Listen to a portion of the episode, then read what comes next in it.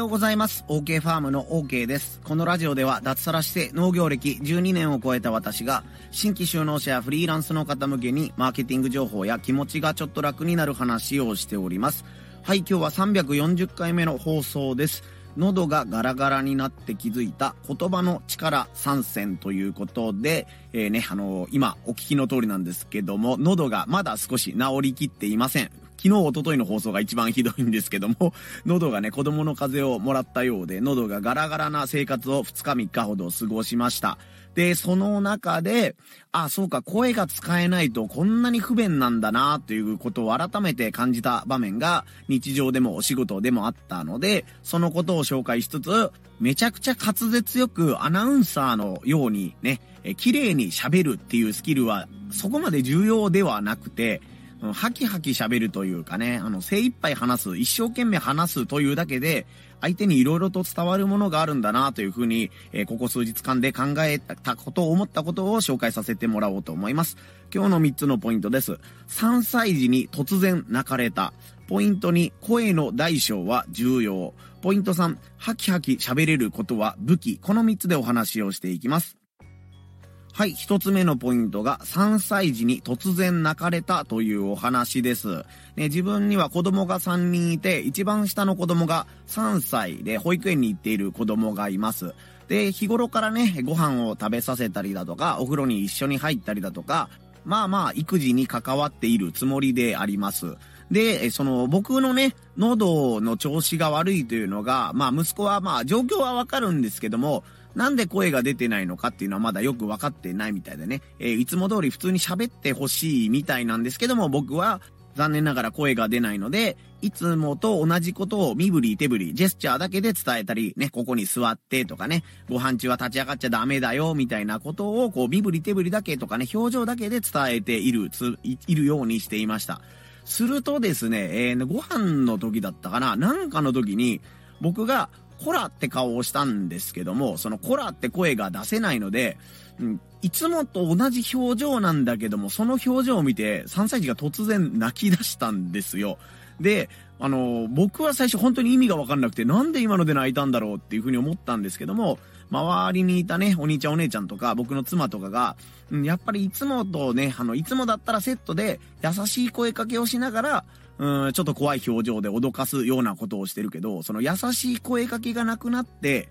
怖い表情だけで自分の意思を伝えようとしたら、すごいなんか、普段より怖さが二重三重に伝わっちゃったみたいなんですよね。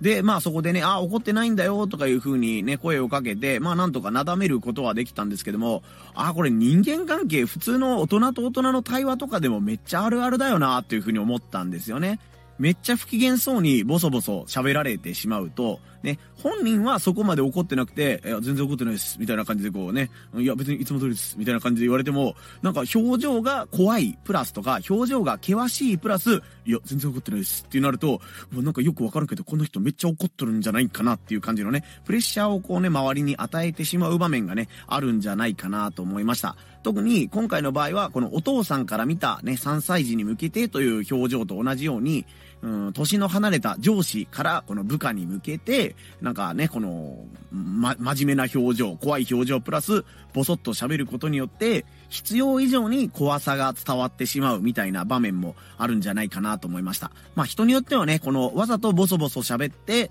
威圧感というかね、あ、この人の前ではしっかりしないと、みたいな適切なプレッシャーを与えている人もいると思うんですけども、よくわかんないんだけど俺誤解されやすいんだよなという方は、少しね、その自分のボソッと喋るところを、えー、なんというか明るくというかね、少し大きめの声でとか、はっきり、喋るだけで相手に伝わる印象が変わるんじゃないかなと思います。これが一つ目のポイント、3歳児に突然泣かれたということでね、えボソボソ喋っていたりとか、声を出さないままだと、自分の表情とかを元に相手に悪い印象が伝わってしまうかもしれないというお話でした。二つ目のポイントが、声の大小は重要というお話です。今日もこの音声配信やりながら自分の中でやりづらいなと思うのが、強調ができないことです。まあ、有名な話で言うと、やっぱりあの、ジャパネット高田の前の社長、高田明さんだと思うんですけども、もう値段の時に、もう声のトーンが全然変わるんですよ。で、僕が知ってるだけで2パターンあって、すっごい高い声になるパターンと、すっごいボソッというパターンがあるんですよ。一つ目は、わざと高くするパターンで、通常でしたら39,800円のところ、24時間限定で29,800円みたいな感じでこう高くするパターン。これちなみに今僕喉がしんどいんで、あの上手に再現できていません。すみません。で、二つ目のパターンが、あえて落とすパターンっていうのがあるんですけども、通常だったらこの39,800円のところはなんと、25,000円。っていう感じでこのね、この落差でこの、お、すごいとか、ラジオを聴いている人が、何円になるんだろうっていう感じでこの、この絶妙な間と、このボソッと喋ることによって、え、なんかちょっと欲しいな。今日限定なら今のうちに電話しとこうかな。みたいな感じの、にさせるね、あの、トークテクニックみたいなものがね、あるんじゃないかなと思うんですよね。これに関してはもう高いとか低いとかいうよりもこの落差ですよね。普通に喋っているところはまあ平場の話し方みたいなところで、最後のオチとか一番聞いてほしいところだけ、あえて強くする。もしくは、あえて弱くして、ね、しっかり耳をそば立てないと価格が聞けませんよ、みたいな状態に持っていくのが、この高田明さんのね、すごいテクニックなんじゃないかなというふうに思っています。で、話を少し戻すんですけども、自分がこのね、喉がガラガラして、この音声配信を撮ろうと思ったりとか、家族にね、意思を伝えようと思っている時に、この強調したい部分を強くできないというのがすごく不便に感じました。逆に言うと僕は普段からこの強調したいポイントをあえてでかい声にしたりとかね、えー、いう感じでこの自分の音声配信のバランスをとっているんだなということに気づくことができました。なのでこれは音声配信をしている人とか他の人の前でプレゼンをする人向けの情報になると思うんですけどもなんとなく棒読みになってしまうとか感情を込めるのが苦手とかいう人は自分が一番強調したいポイントはどこなのかというのを、えー、しっかり把握してもらってそこだけ音程というかね、声の大きさとか声のトーンを変えるというのに挑戦してみてください。あえて高くする、あえて低くしてみるみたいな感じで、えー、自分が一番言いたいところを高くする、もしくはちょっと低くしてみる。これだけで伝わる内容がね、え棒読みっぽくないなとか、この人の話は最後のオチの部分がとかね、重要なポイントが聞きやすくていいなという風に言ってもらえるんじゃないかなと思います。これが二つ目のポイント、声の大小は重要ということでした。そして三つ目のポイントが、ハキハキ喋れることは武器というお話です。えっ、ー、と、この喉は痛かった2日3日なんですけども、あの、体自体はね、全然あの、熱があったりとかそういうことはなかったので、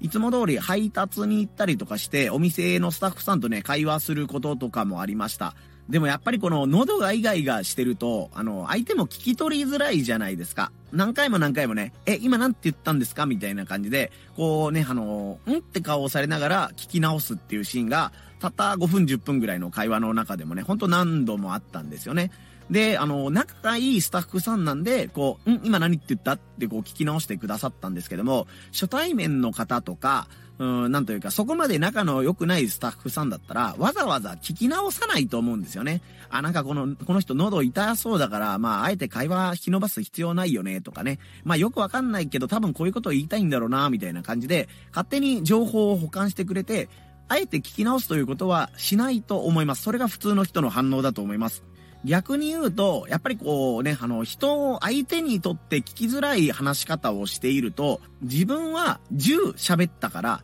相手は7、8ぐらいは汲み取ってくれているだろうと思っていても、相手の方からしたら、うん、よくわからんけど、あの人ボソボソしてたから、うん、10喋ってくれたんだけど、1、2ぐらいしか実は聞こえてなかった、みたいなことって結構あると思うんですよね。そして意外と、このボソボソ喋ったりとか、ね、あの、自分はちゃんと喋ってるんですよっていうつもりになって、相手に聞き取れないね、あのー、声のトーンとか声の大きさで喋っているっていう人は、世の中に本当にたくさんいます。ね、コンビニの店員さんにしても、あ、でもあれでした。ぐらいの店員さんとかも結構リアルでいたりするので、いや、ちゃんとそこはありがとうございましたって言えよって僕は心の中で思ったりするんですけども、なんで客の方が滑舌よく喋って店員の方が、え、あざした、あざした、あざしたってぐらいの感じのね、感じられると、いや、立場逆だろうが、みたいな感じでちょっと思ったりするんですけども、まあその話はまあさておきで、あ、この人の声は聞き取りやすいなとかね、は、あの、滑舌は悪いけど、ハキハキ喋ってくれて気持ちがいいなというふうに思ってもらえるだけで、それだけでも好印象になるという可能性が高いです。